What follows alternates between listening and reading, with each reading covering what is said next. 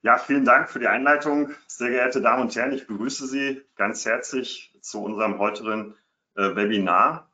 Mein Name ist Steffen Döring, ich bin Partner bei KPMG und leite den Bereich Public Sector Tax, der sich eben auch ähm, mit der Besteuerung und den Themen der gemeinnützigen Organisationen befasst. Wir haben uns heute ein relativ heikles Thema ähm, ausgesucht, ähm, nämlich Grundlagen der Vergütung in gemeinnützigen Organisationen und äh, wir haben auch schon im Vorfeld ein großes Interesse und einen großen Austauschbedarf da gesehen. Und deswegen freue ich mich, dass Sie sich nicht nur so zahlreich hier heute bei dem ja etwas trüben Tag, sieht dann erstmal, wie verwöhnt wir im Sommer in Deutschland waren mit dem Wetter, äh, sich hier zugeschaltet haben. Und darüber hinaus, dass ich Ihnen heute für dieses Thema eben auch wieder äh, hochkompetente Referenten und Referentinnen, Barbara, morgen, äh, präsentieren darf äh, ja, Wirtschaftsprüfer, Steuerberater, Rechtsanwälte, alle sind hier wieder vorhanden. Und äh, lassen Sie uns mal einen konkreten Blick auf die Agenda werfen. Nach einer Einführung zu den Grundlagen ähm, gehen wir insbesondere auf die steuerlichen Besonderheiten äh, zu der Frage der Angemessenheit äh, der Vergütung ein und ähm, schließen dann äh, mit Fragen zur Rechnungslegung und insbesondere zu den Transparenz Anforderungen, bevor wir dann äh, auf Ihre konkreten Fragen unsere hoffentlich ebenso konkreten Antworten geben. Ich übergebe nun an meinen Kollegen Marc. Ja, danke schön. Guten Morgen auch von meiner Seite. Marc Pavlita, mein Name. Ich bin Rechtsanwalt und Partner bei KPMG Law und leite hier für Law in Deutschland die Stiftungspraxis. Und in der Tat, das Thema Vergütung ist spannend. Uns erreichen in der Praxis immer wieder viele Fragen hierzu. Und deshalb freuen wir uns, vielleicht mal einiges hier in einem Webcast Ihnen hierzu näher bringen zu können. Und der Jurist, der ich nun mal bin, liebt Einführung, Grundlagen und Definitionen. Ich werde Ihnen tatsächlich ein paar ähm, allgemeine, aber auch wichtige Hinweise grundsätzlich zur Vergütung geben. Und ich freue mich, dass Frau Kolitschek dann hier auch den, den Punkt, Schwerpunkt auf die Angemessenheit legen wird. Aber ich möchte, wie Juristen es lieben, mit einer Definition beginnen. Denn die Frage ist ja eigentlich, was verstehen wir unter einer Vergütung? Und ähm, bei einer Vergütung ist es ganz schlicht, es ist auch nicht in Deutschland definiert. Ich habe es hier auf der nächsten Seite äh, einfach dargestellt. Einfacher geht's nicht. Ja, äh, unter Vergütung versteht man ganz allgemein eine finanzielle Gegenleistung für eine erbrachte Tätigkeit oder Leistung. So. Wahnsinn, also das Niveau ist noch nicht, wir, wir, werden, wir, wir werden langsam warm. Denn was ganz spannend ist, Sie kennen vielleicht die Begriffe Auslagen und Aufwendungen. Und in der Praxis werden diese beiden Begriffe häufig synonym verwendet. Das ist auch in einer ganz großen Zahl der Fälle in Ordnung. Aber es ist nicht ganz korrekt, denn beide Begriffe haben durchaus eine unterschiedliche Bedeutung. Unter Auslagen versteht man eine Ausgabe, die man tätigt, und zwar für die Rechnung einer Organisation. Und wenn wir Organisation meinen, meinen wir heute ein Verein, eine Stiftung oder auch eine gemeinnützige GmbH. Also unter Auslagen versteht man äh, die Ausgabe sozusagen für die Rechnung des Vereins, der Stiftung oder der GmbH während unter Aufwendungen eine Zahlung verstanden wird, in der Regel sind es Zahlungen, die man nicht für die Rechnung der Organisation erbringt, sondern die man auf eigene Rechnung vornimmt, aber im Interesse der Stiftung oder des Vereins. Jetzt werden Sie sich vielleicht fragen, ja, mein Gott, wo ist jetzt der Unterschied? Also in vielen Fällen gibt es faktisch keinen, aber wir sehen in den Satzungen häufig mal eine Unterscheidung auch in betraglicher Hinsicht, auch was die Höhe und sozusagen der, der Aufwendung oder Auslagen, die man eingehen darf, tätigen darf. Und ich gebe Ihnen zwei Beispiele.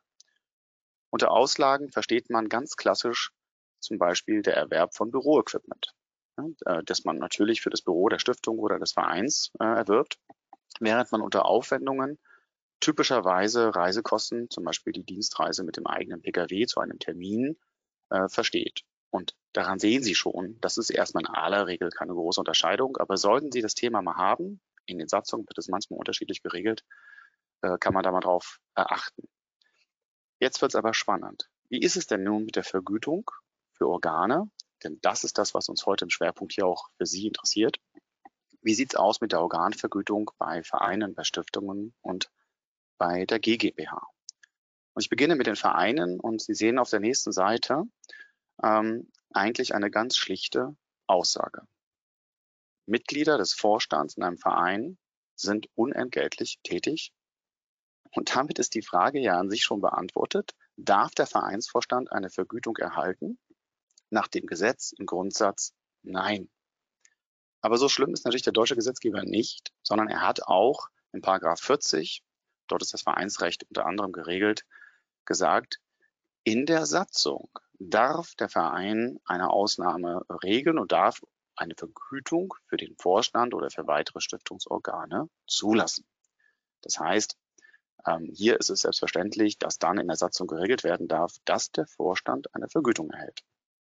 Wenn das dort nicht geregelt ist oder sogar ausdrücklich die Unentgeltlichkeit betont wird, darf zumindest Auslagen und Aufwendungsersatz geleistet werden. Das ist ein Anspruch aus dem Gesetz. Sinnvoll ist es aber natürlich, wenn es auch in der Satzung geregelt ist. Also erstmal schlichte Ausgangslage. Wenn es in der Satzung nicht zugelassen ist, darf der Vorstand des Vereins keine Vergütung erhalten. Wie sieht es bei der Stiftung aus? Und hier sehen wir eine Parallelität. Auf der nächsten Seite dann auch bei den Stiftungen. In 84a BGB ist es identisch geregelt. Organe, also Organmitglieder des Organs seiner Stiftung, Vorstand, Beirat etc. erhalten grundsätzlich auch keine Vergütung, es sei denn, in der Satzung ist ausdrücklich geregelt, dass ein Organmitglied eine solche Vergütung erhalten darf. Bei Auslagen und Aufwendungen gilt das gleiche wie im Verein. Die dürfen ersetzt werden. Wie sieht es bei der GmbH aus? Hier scheint die Antwort auch einfach, denn im Gesetz ist nichts geregelt. Es gibt zwar eine Vorschrift, wo die Juristen sich streiten. Sie kennen es, wenn mehrere Juristen zusammenkommen, hat man meistens auch eine gewisse Meinungsvielfalt. Da wird dann diskutiert. Ähm, also auf der nächsten Seite habe ich das kurz dargestellt, ob dann eben entsprechend ähm, der Geschäftsführer, wenn nichts geregelt ist, eine Vergütung bekommt. Ähm, ich kürze es hier aber ab, ob diese Vorschrift 612 Anwendung findet oder nicht. In aller Regel, sowohl bei gewerblichen GmbHs als auch bei der gemeinnützigen GmbH, kommt es auf den Geschäftsführerdienstvertrag an. Dort muss der Anspruch geregelt werden. Und wenn dort festgehalten ist, dass der Geschäftsführer eine Vergütung bekommt, dann steht sie ihm nicht Kraft Organstellung zu, dem GmbH-Gesetz, sondern Kraft Dienstvertrag. So. Das sind mal die Grundlagen und Sie merken, also wichtig ist, gerade bei Vereinen und Stiftungen, ich muss das erstmal in der Satzung regeln. Die nächste Seite bitte. Und die Frage drängt sich natürlich auf, wenn ich das jetzt noch nicht getan habe, aber Stiftung oder Verein bestehen bereits, dann äh, muss ich das eben einfügen in die Satzung. Die Satzungsänderung beim Verein ist relativ einfach. Die Mitglieder müssen es natürlich wollen. In aller Regel braucht man eine Dreiviertelmehrheit. Dann kann man das beschließen.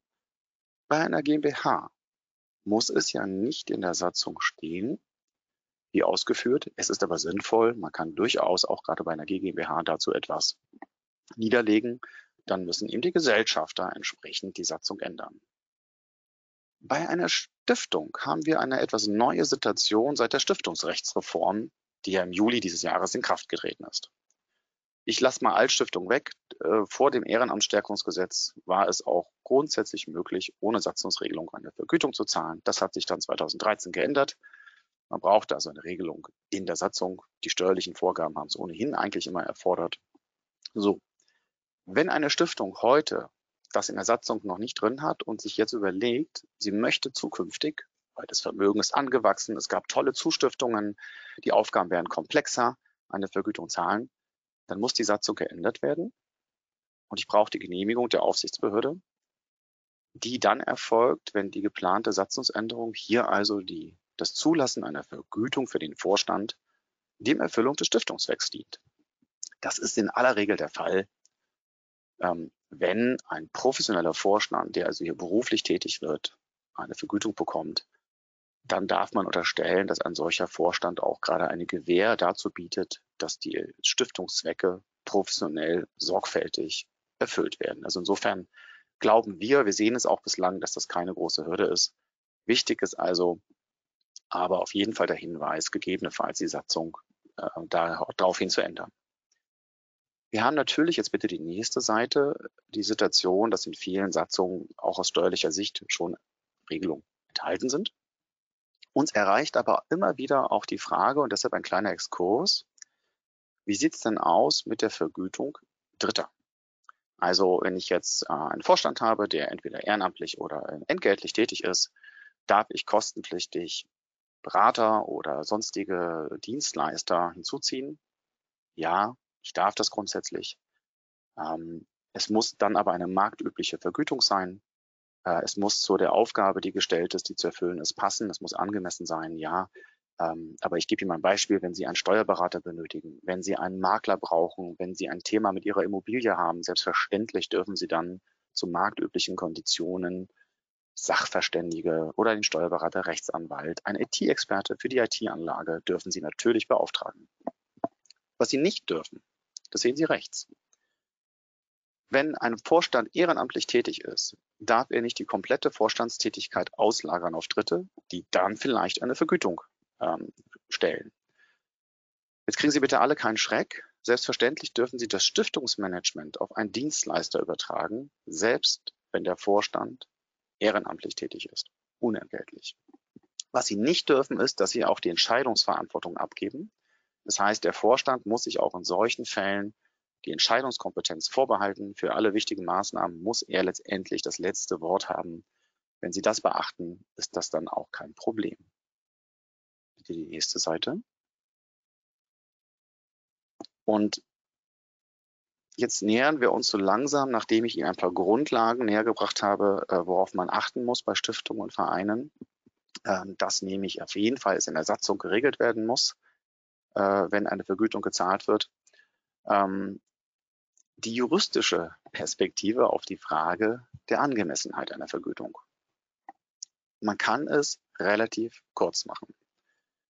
Ähm, und zwar ist es aus juristischer Sicht ganz schlicht so, wenn ich einem Vorstand eine Vergütung zahlen möchte, dann muss die Vergütung angemessen im Verhältnis sein zu der Tätigkeit, die zu erbringen ist. Also was muss der Vorstand tun? Die Frage muss ich beantworten. Es muss auch eine Rücksicht nehmen beim der Höhe des, der Vergütung auf die ähm, sozusagen auf die Verantwortung, die dieser Vorstand dort einnimmt.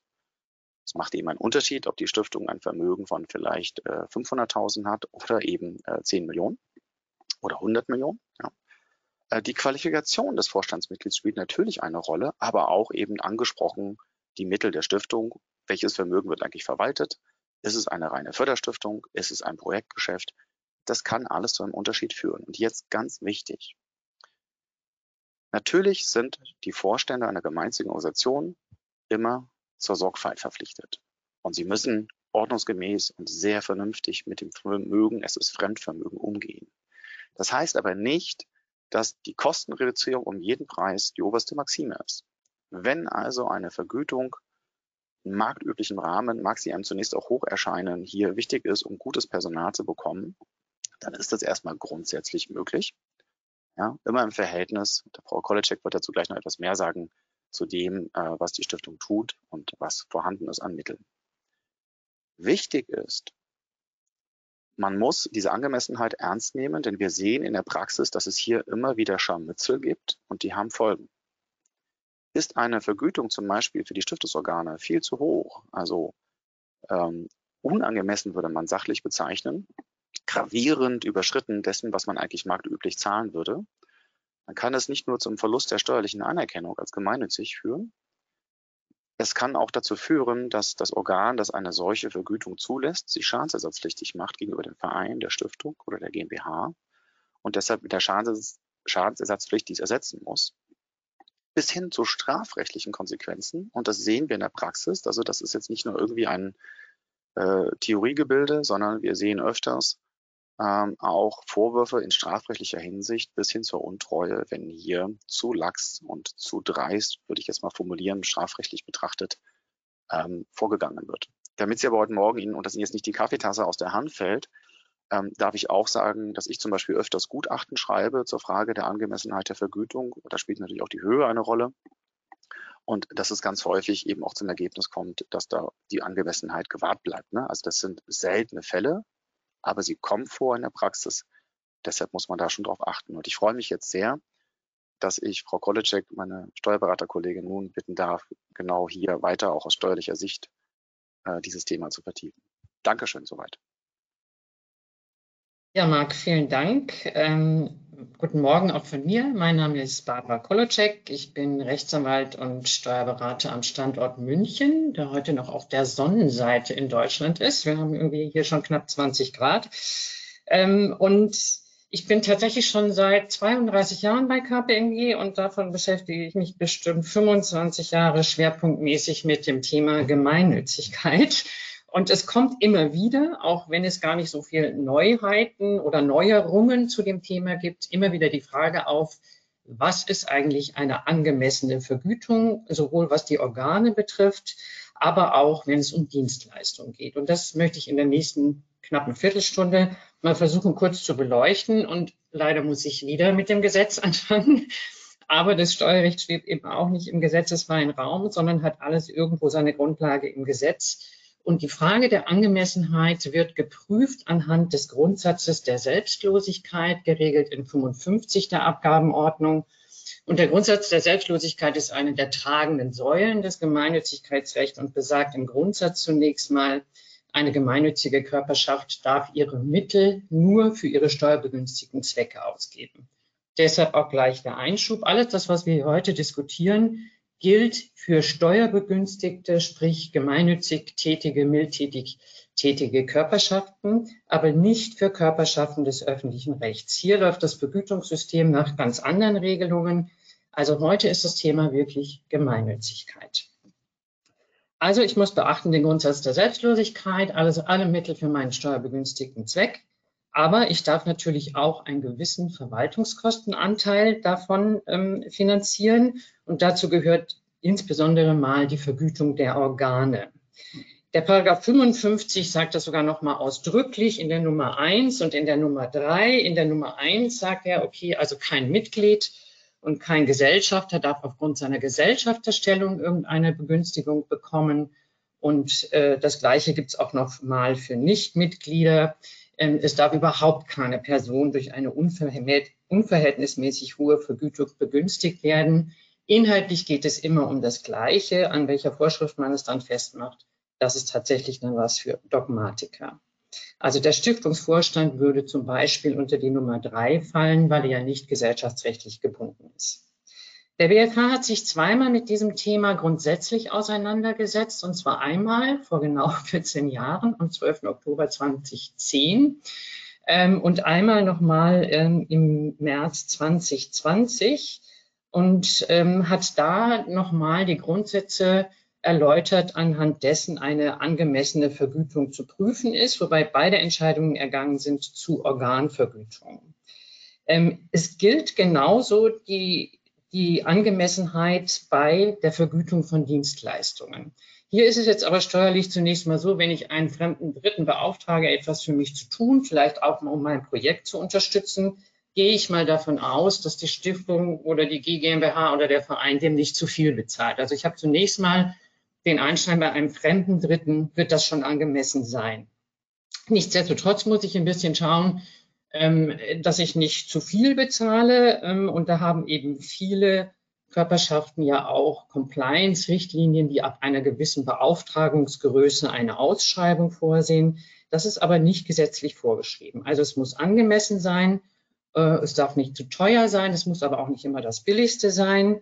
Und das Thema ist besonders relevant, wenn ich jetzt eine unternehmensnahe ähm, steuerbegünstigte Körperschaft bin und hier vielleicht die Buchhaltung, ähm, die Räume etc. beziehe von dem Unternehmen, was mich auch finanziell fördert. Ähm, dann kann natürlich schon mal die Frage aufkommen, sind nicht vielleicht die, die Mietpreise, die ich dafür die Räumlichkeiten, die ich nutze, gegebenenfalls zu hoch? Ich sage immer, naja, es macht eigentlich wenig Sinn, wenn das Unternehmen die gemeinnützige Körperschaft alimentiert, dass es das Geld dann wieder absaugt über zu hohe Mieten. Aber da kann man eher mal in die Diskussion kommen, zu sagen, würde ich es nicht vielleicht bei einem externen Dritten günstiger bekommen. Aber ansonsten ist eigentlich das richtig heikle Thema die Vergütung der Organe Und deshalb möchte ich da jetzt dann auch auf der zweiten Seite darstellen, wie denn der BFH ähm, im März 2020 diesen Fremdvergleich, und der Fremdvergleich ist das A und O, zu sagen, Angemessenheitsprüfung erfolgt an einem, anhand eines Fremdvergleichs, in der Regel eines externen Fremdvergleichs. Wenn ich viele Mitarbeiter habe, dann kann ich vielleicht auch sagen, naja, wenn ich zehn Geschäftsführer gleich äh, bezahle, spricht einiges dafür, dass ich hier keinen wegen seiner Person irgendwo bevorzuge. Aber im Grunde genommen gilt immer der externe Drittvergleich. Hört sich sehr einfach an, ähm, zu sagen, aber wie komme ich denn überhaupt an die Daten? Also wie ist der BFH vorgegangen? Er hat gesagt, okay, ich muss mir zunächst mal eine, die Gesamtausstattung anschauen. Ähm, was ist denn eigentlich alles Vergütung? Und das habe ich da unten mal aufgegliedert. Also es ist eben nicht nur das Festgehalt, sondern alles, was ich noch extra bekomme vom Weihnachtsgeld, Urlaubsgeld, wenn irgendwelche Versicherungen übernommen werden, wenn ich ein PKW nutzen darf und auch wenn ich eine Pensionszusage habe, dann muss auch das sogar umgerechnet werden auf eine fiktive Jahresprämie, die dieser Pensionszusage, dieser Rückstellung ähm, zugeführt wird. Das Interessanteste ist, dass lange Zeit die Ansicht vertreten wurde, naja, gemeinnützige da muss ich einen Abschlag machen. Und das hat der BFH eben 2020 nochmal klargestellt und hat gesagt, also es gibt, ich muss eine Vergleichsgruppe suchen, die ist abhängig vielleicht von Größe, Zahl der Mitarbeiter, ähm, Umsatz, den ich verantworte, Vermögen, was ich verantworte, Branche. Aber allein, dass ich steuerbegünstigt unterwegs bin, heißt nicht, dass ich ähm, weniger bezahlen muss. Also ganz klare Sache, ich äh, kann dann vergleichsweise Geschäftsführer suchen, die auch in der Wirtschaft tätig sind, wenn ich in der gleichen Branche bin. Zum Beispiel im Krankenhausbereich wäre das sozusagen, okay, da gibt es gemeinnützige und nicht gemeinnützige äh, und da gibt es keinen Unterschied in der Vergütung.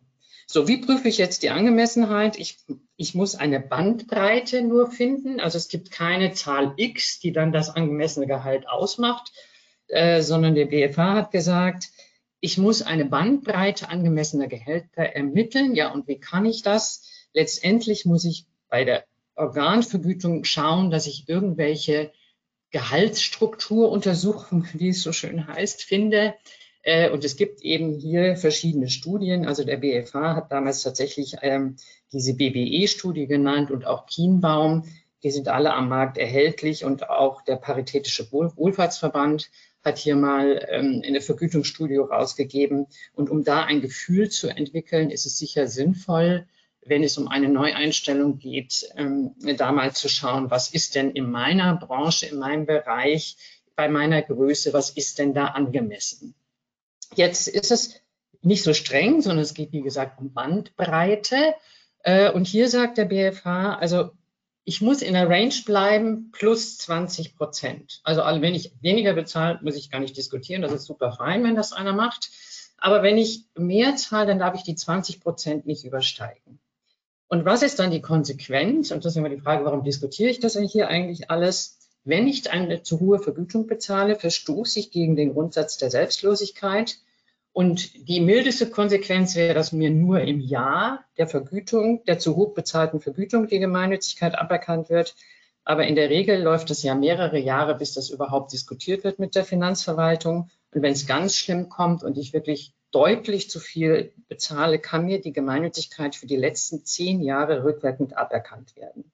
Insofern macht es wirklich Sinn, ähm, sich mit dem Thema zu beschäftigen. Und der BFH hat auch noch mal zwei Zahlen genannt, die aber auch mit Vorsicht zu genießen sind. Also es gibt ja immer den Grundsatz der Verhältnismäßigkeit, der über allem schwebt. Ähm, und er hat gesagt, in dem konkreten Fall, wenn das jetzt nur 3000 Euro drüber ist, über diese 20 Prozent, dann ist das eine Bagatelle. Dann führt das noch nicht dazu, dass mir die Gemeinnützigkeit aberkannt wird. Aber die 3000 sind sicher keine absolute Zahl, sondern die waren in den Kontext ähm, in, bei der Größe der Einrichtung hat man gesagt, okay, also 3000 sind uninteressant. Er hat aber dann gesagt, bei 10.000 muss ich gar nicht mehr schauen. Wenn ich 10.000 Euro über, diesen, über dieser Bandbreite bin, dann ist die Vergütung unverhältnismäßig. Also anhand dieses Schemas kann man eigentlich relativ gut überprüfen, ob man da im richtigen Bereich unterwegs ist. Allerdings wird es ohne das Heranziehen von irgendwelchen ähm, Gehaltsstudien wahrscheinlich nicht gehen. Dann möchte ich vielleicht zum Schluss noch mal kurz auf der nächsten Folie äh, in Abgrenzung äh, zur Vergütung noch mal sagen, wie ist es denn mit dem Auslagenersatz? Also der Steuerrechtler ist da weniger penibel als der Jurist. Ähm, zu sagen, Auslagenersatz meint eigentlich, der, der Vorstand geht auf Dienstreise, der Mitarbeiter geht auf Dienstreise, dann kriegt er gegen Vorlage seiner Belege, kriegt er diese Kosten erstattet. Ähm, und das muss ich auch nicht in der Satzung regeln. Allerdings ist es auch so, ähm, es gibt da auch Grenzen.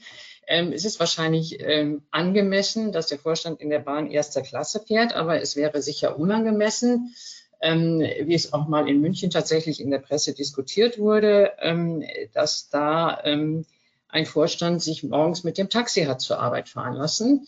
Äh, da würde man sagen, das ist unangemessen. Oftmals gibt da auch das selbst die Körperschaft ähm, im Rahmen von Reisekostenrichtlinien macht Vorgaben, was denn eine angemessene Art des Reisens ist. Also diese Sachen müssen nicht in der Satzung geregelt sein. Ich muss allerdings Einzelnachweise vorhalten und dann bekomme ich im Rahmen meiner Reisekostenabrechnung hier das Geld erstattet und das darf die Körperschaft auch bezahlen. Es gibt auch einen sogenannten pauschalen Auslagenersatz. Das heißt, ich brauche keinen einzelnen Beleg, aber es darf, das sagt, das sagt die Finanzverwaltung, es darf offensichtlich die tatsächlichen Aufwendungen nicht übersteigen. Und dann wird es schon wieder schwierig. Ähm, dann müsste ich vielleicht sagen, okay, es gibt vier Sitzungen. Ähm, ich äh, mache einen pauschalen ähm, Auslagenersatz, den ich bei Reisen zweiter Klasse berücksichtige, aber der darf erster Klasse fahren. Dann bin ich sicher mit der Pauschale unter, also ist es angemessen. Aber pauschaler Auslagenersatz darf sich wirklich nur ganz im, im unteren Bereich bewegen. Was kein Auslagenersatz ist, was manchmal im Wording so ist, äh, zu sagen, der Auslagenersatz befasst, umfasst neben Reisekosten eben auch den Zeitaufwand, den ich zum Beispiel als Kuratoriumsmitglied bei Sitzungen habe. Da muss man sagen, der Aufwendungsersatz für Zeitaufwand ist eben kein Auslagenersatz, sondern eine Art Vergütung. Und auch hier ist es dann wieder erforderlich, dass ich das in der Satzung regle. Und dann kommt wieder das Ganze, was ich vorhin schon mal dargestellt habe, Drittvergleich, Fremdvergleich. Das ist eigentlich alles, was man im, im, Steuerrecht zur Angemessenheit in dieser Kürze sagen kann. Vielleicht noch ein kurzer Hinweis, dass es eben bei äh, geringen Beträgen für, für Organe, die äh, nebenberuflich oder nicht nur für Organe, sondern auch überhaupt für Mitarbeitende in, in Körperschaften, die ehrenamtlich tätig sind, nebenberuflich oder Übungsleiter sind, gibt es Pauschalen, die steuerfrei sind. Aber ich glaube, in dem Kontext, wo wir heute diskutieren, sind die nicht von besonders großer Bedeutung. So, jetzt habe ich es gerade geschafft in einer Viertelstunde. Ähm, und danke für Ihre Aufmerksamkeit und wir versuchen natürlich Ihre Fragen noch zu beantworten. Jetzt aber erst mein Kollege Max. Ja, sehr gerne, Barbara. Schönen guten Morgen auch aus Düsseldorf von meiner Seite. Ähm, ich hatte gerade im Verlauf des Seminars kleinere äh, Tonaussätze. Ich hoffe, dass wir das unfallfrei überstehen. Ich bin äh, in Düsseldorf als Wirtschaftsprüfer tätig, betreue zahlreiche Stiftungen und gemeinnützige Organisationen in der Jahresabschlussprüfung und möchte einmal den Blick aus dieser Perspektive eröffnen, an das anknüpfen, was äh, Barbara und Marc schon ähm, dargelegt haben. Jetzt bringen wir einmal auf äh, die Seite. Ähm, erstmal fragen sich vielleicht die Buchhalter unter uns, Personalaufwand an Bank, äh, das ist doch nicht kompliziert. Was, was haben wir hier überhaupt für ein Thema?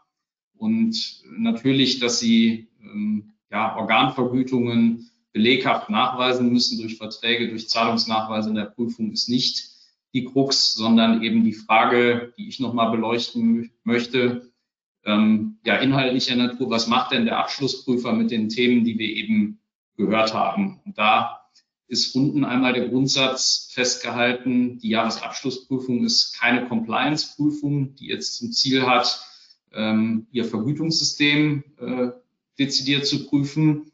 Aber wir schauen natürlich auf diese Themen und hätten bei schwerwiegenden Verstößen gegen Gesetz oder Satzung Klammer auf, das kann zum Beispiel auch Paragraph 84a BGB neue Fassung sein.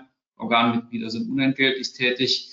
Ähm, hätten wir eine Redepflicht im Prüfungsbericht oder bei Stiftungen gibt es ja oft die Auftragserweiterung satzungsgemäße Mittelverwendung. Wenn da eben keine Satzungsregelung vorhanden ist, kann es eben auch dazu kommen, dass wir über eine Berichterstattung äh, diskutieren in diesem Kontext. Und insofern ist es erstmal wichtig, Gesetz und Satzung äh, zu kennen und dass die tatsächliche Vergütung eben damit im Einklang steht, um solche Diskussionen im Rahmen der Abschlussprüfung schlichtweg äh, zu vermeiden. Wir haben jetzt mit der Reform des äh, Stiftungsrechts, Marc Pavlita hat sich schon erwähnt, 1. Juli 2023 irgendwo eine neue, ähm, ja, klare gesetzliche Vorschrift. Im Grunde galt das auch vorher, dass man nicht äh, ohne Satzungsregel vergüten kann, aber jetzt eben nochmal ganz plakativ. Das kann vielleicht dazu führen, dass Ihr Abschlussprüfer ähm, sich das nochmal genau anschaut, wie das, wie das bei Ihnen zugeht. Das kann ein Anlass sein. Und ähm, Sie wissen wahrscheinlich, dass es neben dem äh, Stiftungsprivatrecht, das jetzt zentral da im BGB ausführlich geregelt ist, noch die 16 Landesstiftungsgesetze gibt. Wir haben immer noch die Situation, dass äh, die Lage nach dem 1. Juli 23 in einigen Bundesländern, darunter auch das prominente Stiftungsland Berlin sowie das Saarland oder Rheinland-Pfalz, hier haben wir noch keine Neuregelung des Landesstiftungsgesetzes. In ähm, den meisten anderen Bundesländern sind die Dinge mittlerweile beschlossen oder es liegen Entwürfe vor. Und ähm, da muss man sagen, in Bezug auf die Rechnungslegung und Prüfung ähm, ist es eigentlich so, wie man erwarten durfte, dass sich weitestgehend eigentlich auf Vorlagepflichten beschränkt wird in den Regelungen der Landesstiftungsgesetze. Also keine inhaltlichen Vorgaben an die äh, Rechnungslegung, die eben auch eigentlich im Stiftungsprivatrecht abschließend äh, geregelt ist und insofern kein Raum für landesrechtliche Vorschriften.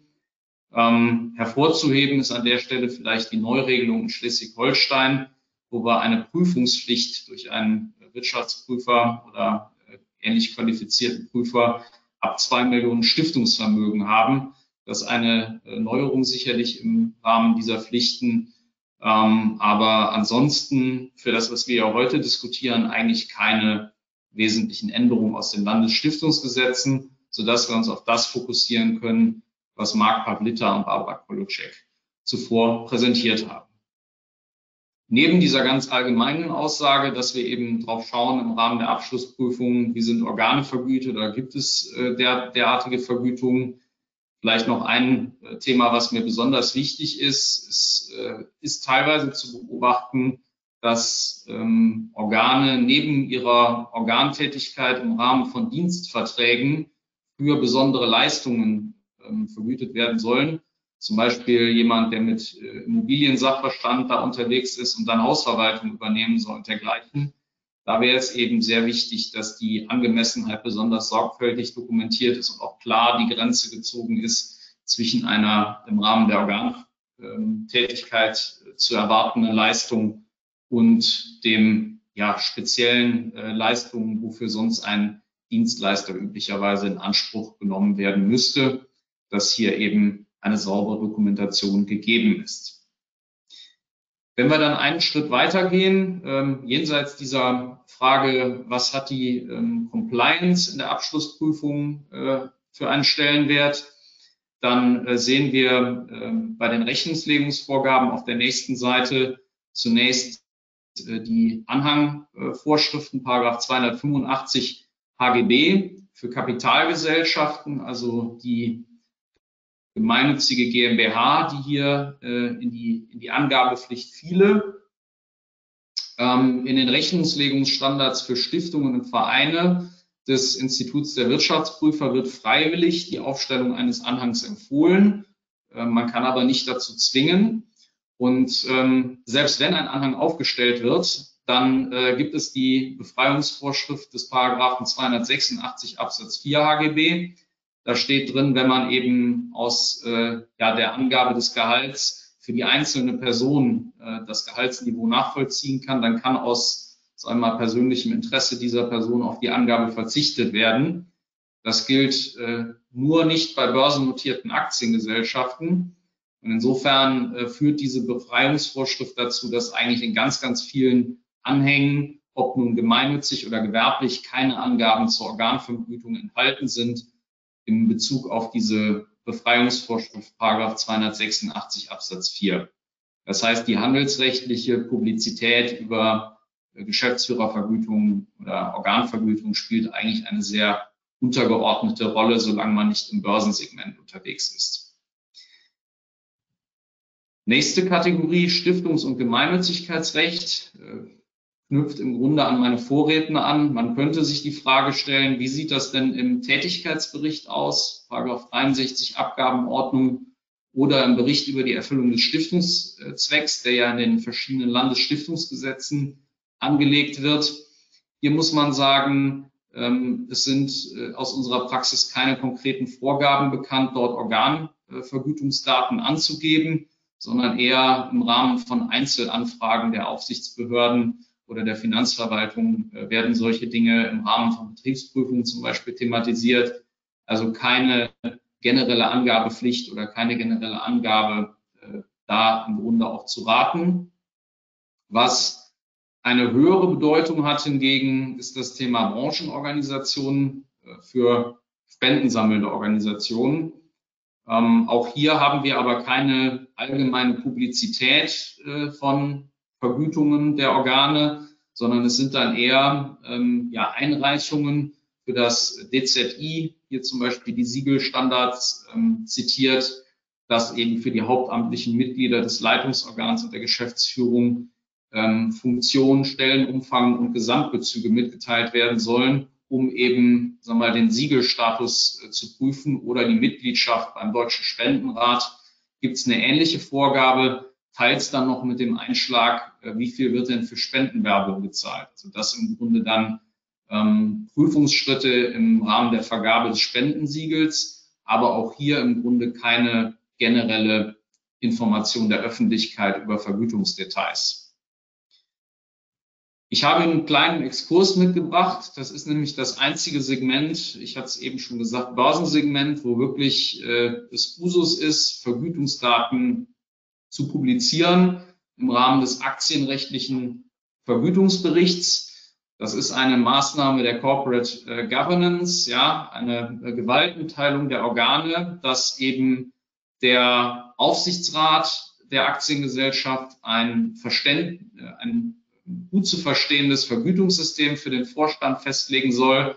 Es gibt flankierende Vorgaben des deutschen Corporate Governance Codex, der dann Regelungen trifft, zum Beispiel dass die ähm, kurzfristige variable Vergütung nicht die langfristige variable Vergütung übersteigen soll. Also die Frage der Anreizsetzung für den Vorstand einer börsennotierten Aktiengesellschaft. Und ähm, ja, darüber ist dann gemeinsam von Vorstand und Aufsichtsrat Bericht zu erstatten und dieses Vergütungssystem regelmäßig äh, durch die Hauptversammlung zu billigen. Das ist ein Instrument, was natürlich äh, oder was im äh, gemeinnützigen Umfeld aktuell keine Rolle spielt. Man könnte sich das vielleicht vorstellen in Konstellationen eines Publikumsvereins, also sehr große Vereine. Der Verein als Urtyp der Publikumsgesellschaft, da könnte das natürlich Sinn ergeben, einen solchen Bericht äh, zu erstatten und eben die Mitglieder darüber abstimmen zu lassen. Äh, das wäre aber eine Satzungsregelung, die mir bisher noch nicht untergekommen ist. Ich wollte hier nur einmal das Spektrum aufzeigen, von wo bis wo es geht. Und das ist im Grunde, dass es keine bindenden Transparenzvorgaben für den Großteil der gemeinnützigen Organisationen gibt im Hinblick auf die Gehaltstransparenz, ähm, ja, bis hin zu den Anforderungen der Branchenorganisationen, die da dezidierte Angaben fordern.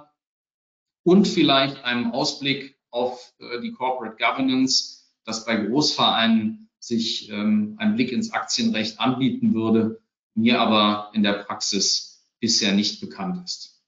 Und damit würde ich meinen Vortragsteil schließen und ähm, wir gehen in die Fragerunde über.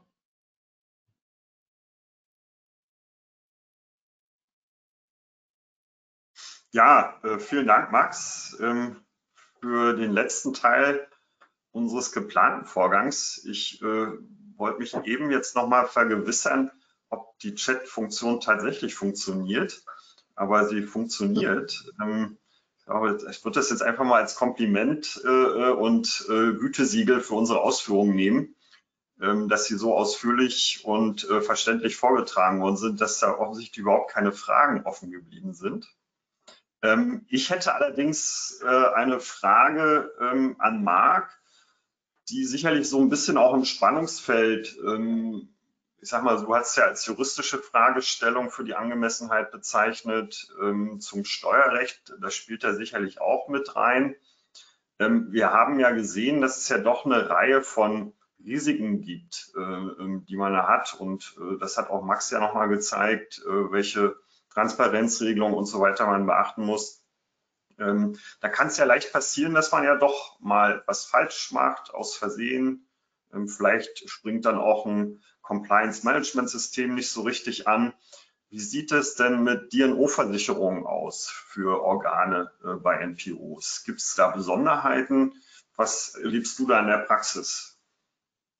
Ja, ähm, vielen Dank, ähm, lieber Steffen. Also das ist insofern interessant, äh, mehrschichtig die Antwort. Ich versuche es mal einfach zu machen. Also erstens, es gibt auch D&O-Versicherung für gemeinnützige Organisationen. Das muss man einfach mal sagen, weil die Erfahrung lehrt, ähm, dass so die typischen Angebote, die hier Versicherungen ähm, zur Verfügung stellen, im Grunde genommen auf ja klassische gewerbliche Tätigkeiten zugeschnitten sind. Und das ist schon mal so ein Punkt, äh, also meine persönliche Erfahrung für, für Mandanten, die ich begleiten durfte, ist ganz häufig, dass es da nicht so die klassischen Bausteine gibt, wie man das eigentlich aus dem gewerblichen Bereich kennt. Dann führt man aber, wenn das Interesse besteht und das lohnt sich ehrlicherweise auch aufgrund der Kosten nur ab einer gewissen Größenordnung, selbstverständlich, äh, und, und auch eigentlich nur zulässig, wenn überhaupt. Ein wichtiger Punkt, äh, mich auch auf, sogar gespannt, ob auch aus steuerlicher Sicht dazu noch was zu sagen ist. Aber im Grundsatz sind das dann Individualverhandlungen, die wir auch schon öfters mal begleitet haben, die dann teilweise dazu geführt haben, dass die Versicherung nicht abgeschlossen wurde. Und da muss man vielleicht auch noch mal den Bogen etwas weiter spannen.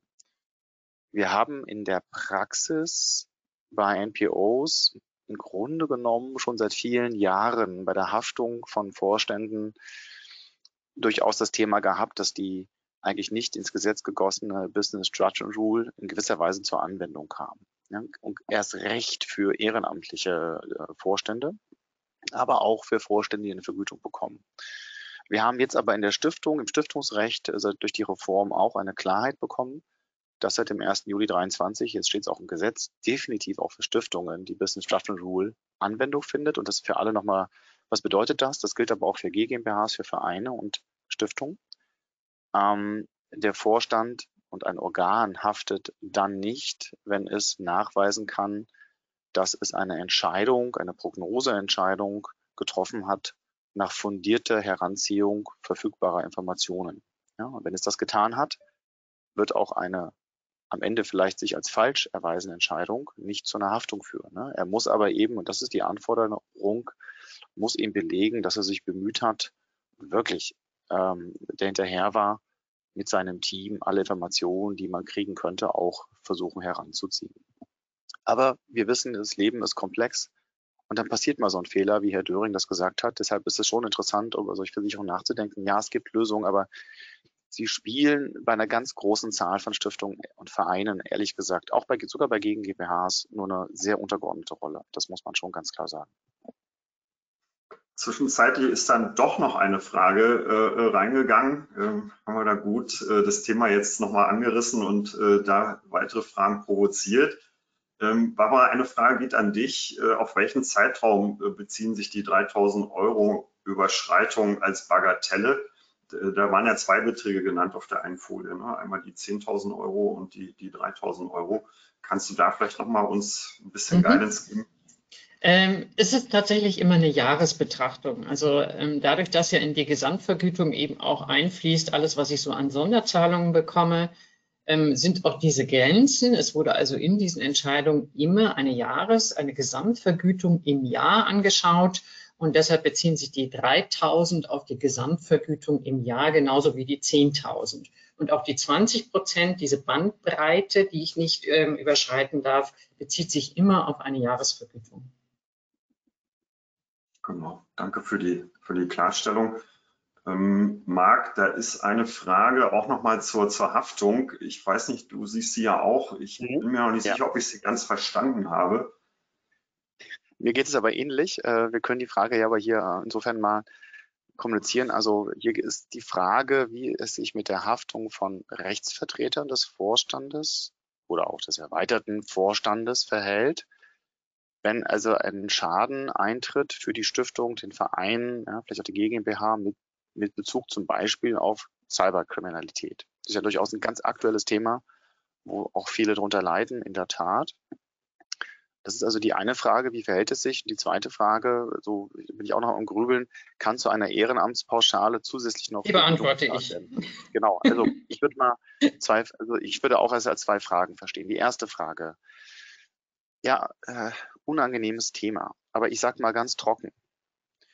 Also wenn man jetzt, wenn der Vorstand einen, einen Rechtsvertreter hat, der ihn berät, begleitet und dann macht der Rechtsvertreter einen handwerklichen Fehler, er übersieht eine Vorschrift, legt etwas falsch aus, übersieht eine BGA-Entscheidung, die aber maßgeblich ist, dann ist es wie immer, dann macht der Rechtsvertreter eben einen Fehler. Und je nachdem, wenn er jetzt ein beauftragter Rechtsanwalt oder Steuerberater ist, dann haftet ähm, erstmal nicht unbedingt der Vorstand, sondern erstmal vielleicht derjenige, der eine falsche Beratung getätigt hat, aber geschädigt ist dann möglicherweise ja auch ähm, trotzdem der Verein, die Stiftung und dann muss man sich eben überlegen, wie man damit umgeht. Zweiter Punkt dazu, ganz wichtig wir sehen das momentan, und das war schon immer ein Problem, ehrlicherweise, weil NPOs ganz häufig wenig Mittel haben, um eine professionelle IT-Struktur und eine Sicherheitsstruktur einzuziehen. Ja.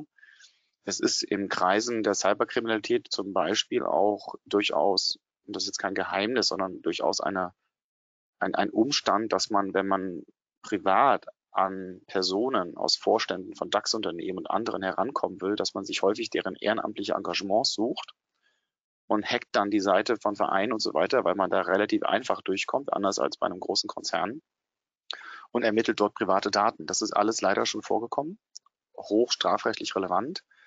Nur das erstmal trifft in gewisser Weise nicht den Vorstand dieser gemeinnützigen Organisationen, weil jetzt sind wir genau wieder bei dem Punkt, was ist sein Pflichtenkreis, sein Verantwortungskreis, welche Mittel hat der Verein oder die Stiftung, um sich hier adäquat zu schützen? Das ist wirklich eine ganz schwierige, hochaktuelle Frage. Und hier muss natürlich, wenn der Verein oder die Stiftung mit sensiblen Daten operiert, wir haben es ja auch mit Spendern ne, und Zustiftern, das ist ja ein ganz heikles Thema, natürlich versuchen für eine gewisse Sicherheit zu sorgen. Ähm, aber dann sind wir wie immer im Leben, wenn natürlich die Mittel überschaubar sind. Ähm, und Frau Kolitschek hat es wunderbar gesagt, ja, ähm, die Mittel sind in der Gemeinnützigkeit nur mal für die Zwecke auszugeben, dann wird man da gewisse natürliche Grenzen haben. Und jetzt lange Rede, kurzer Sinn. Wenn es zu zu kriminellen Handlungen kommt, ja, Cyberkriminalität und ähnliches, dann ähm, und der Vorstand aber zumindest nachweisen kann, dass sie im Rahmen ihrer Möglichkeiten für eine vernünftige Struktur gesorgt haben, aus meiner Sicht nicht zu einer Haftung des Vorstands selbst kommen. Die zweite Frage, Ehrenamtspauschale, ein Schmerzthema in Deutschland und Vergütung. Ähm, also das geht schon los ne, mit der im Vereinsrecht geregelten 850 Euro Grenze und der steuerlichen Grenze, die nicht zusammenpassen, wo sich jeder in Deutschland gefragt hat, wieso hat der Gesetzgeber die Dinge nicht angepasst? Also ich meine, also, also das ist ein, in der Praxis äh, ein, wirklich ein Ärgernis. Aber ähm, gerne, Barbara, kannst du diesen Teil beantworten. Also es ist relativ einfach äh, zu beantworten. Also es ist nicht denkbar. Ich bin nebenberuflich ehrenamtlich bei einer Gemeinnützigen tätig und bekomme eine Vergütung trotz Ehrenamt. Dann ist das eine Vergütung. Sagen wir mal, ich bekomme 1000 Euro. Und dann gibt es eben im Einkommensteuergesetz diesen Freibetrag von 840 Euro. Das heißt, ich bekomme 1000 Euro Ehrenamtspauschale. Davon sind 840 frei und 160 muss ich grundsätzlich versteuern. Also ich kann nicht sagen, ich zahle jetzt mal die Ehrenamtspauschale und dann kriegst du noch eine Vergütung. Also die Frage war so formuliert, aber vielleicht auch nicht so gemeint. Kann zu einer Ehrenamtspauschale zusätzlich noch Vergütung gezahlt werden? Ja, die Vergütung kann höher sein im Ehrenamt, angemessen aber. Ähm, und äh, wenn sie über den 850 ist, dann sind erstmal 850 frei und der Rest steuerpflichtig. Wobei natürlich bei einer Ehrenamtspauschale sich tatsächlich dann auch die Frage stellt, um wie viel drüber kann ich denn dann da sein? Also ist das dann noch angemessen und ist es dann noch Ehrenamt? Also das ist nicht so ganz einfach. Aber im Grundsatz ist es so, ja, ich kann über der Ehrenamtspauschale bezahlen, wenn es angemessen ist. Klare, deutliche Antwort. Ähm, ich sehe jetzt keine weiteren Fragen im Chat. Gucke auch nochmal meine Referenten an. Ich hätte vielleicht eine Ergänzung dazu, Barbara, was, was dann auch in der Prüfung dann teilweise das Thema ist und was nach meiner Wahrnehmung auch dann bei den, bei den Stiftungsaufsichtsbehörden oder Prüfung durch die Finanzverwaltung hilft, ist eben eine Stellenbeschreibung, Tätigkeitsprofile zu haben als Nachweis. Wir sind jetzt viel auf die Grenzen eingegangen, aber dass wirklich die, die Tätigkeit äh, deutlich gemacht wird.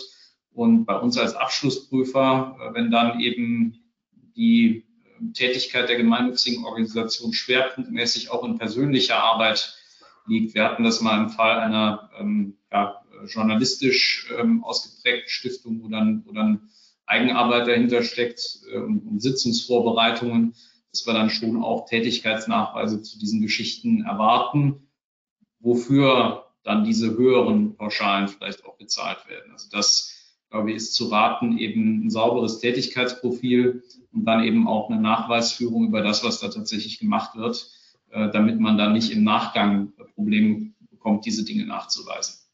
Das ist nochmal ein guter Hinweis. Das war nämlich in der Entscheidung des BFH von 2017 so, äh, dass äh, als Begründung vorgetragen wurde, dass also dieser Geschäftsführer einen extremen persönlichen Einsatz gebracht hat. Und da hat der BFH gesagt, ähm, kann ich nicht berücksichtigen, weil ich bin als BFH gar nicht dafür zuständig. Ich muss mich da auf die Beweisaufnahme des Finanzgerichts äh, beschränken.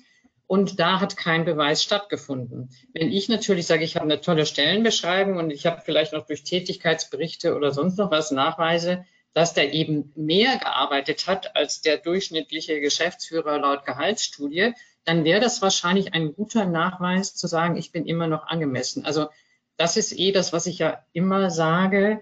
Dokumentation ist das halbe Leben und immer sofort, weil im Zweifel kommen diese Fragen immer hoch, wenn diejenigen, die das damals wussten, warum man das gemacht hat, vielleicht nicht mehr in Amt und Würden sind. Ähm, und dann ist es gut, wenn sie eine Aktnotiz finden oder eine Stellenbeschreibung, wie du gesagt hast. Und, und darüber hinaus noch, Barbara, äh, ganz klar äh, Stundenberichte, äh, Tätigkeitsnachweise, dass man sagt, was hat man wann wie lange gemacht, weil das natürlich dann auch nochmal im, im Rahmen späterer Betriebsprüfung nicht nur, ich sag mal, die Tätigkeit selbst abstrakt beschreibt oder auch konkret, aber eben auch zeigt, was ich an welchem Tag, in, in welchem Zeitraum mit, mit welcher Zeitintensität für die gemeinnützige Einrichtung getan habe. So, ich glaube in der Tat, vielen Dank dass wir auch äh, die, die Frage zur Haftung im Rahmen von Cyberkriminalität beantwortet haben, weil es kam keine Konkretisierung oder Ergänzung. Ähm, keine weiteren Fragen im Chat. Dann bleiben mir nur noch äh, zwei Dinge. Zum einen ein bisschen Werbung zu machen für den 9. November, weil es da auch diese Branche betrifft. Ähm, nämlich äh, wer, da werden wir über geplante ähm, und bereits beschlossene Gesetzesänderungen für Steuerbegünstigte und öffentliche äh, Körperschaften äh, berichten und bleiben dann auch im, im letzten äh, äh, Webcast-Update äh, Public in diesem Jahr auch bei den gemeinnützigen Aktivitäten. Vielleicht können Sie sich das ja schon notieren. Es ist ja jeweils der zweite Donnerstag eines Monats. Ja, und das Zweite, was mir noch bleibt, ist, mich ganz herzlich bei euch, äh, liebe Referenten, liebe Barbara, zu bedanken und natürlich auch bei unseren Zuhörenden und Ihnen jetzt noch einen, verbleib schönen verbleibenden Donnerstag und eine schöne verbleibende Woche zu wünschen. Alles Gute, bleiben Sie uns gewogen. Bis zum nächsten Mal. Adieu. Danke und Wiederschauen. Dankeschön. Danke. Wieder, Wiederschauen.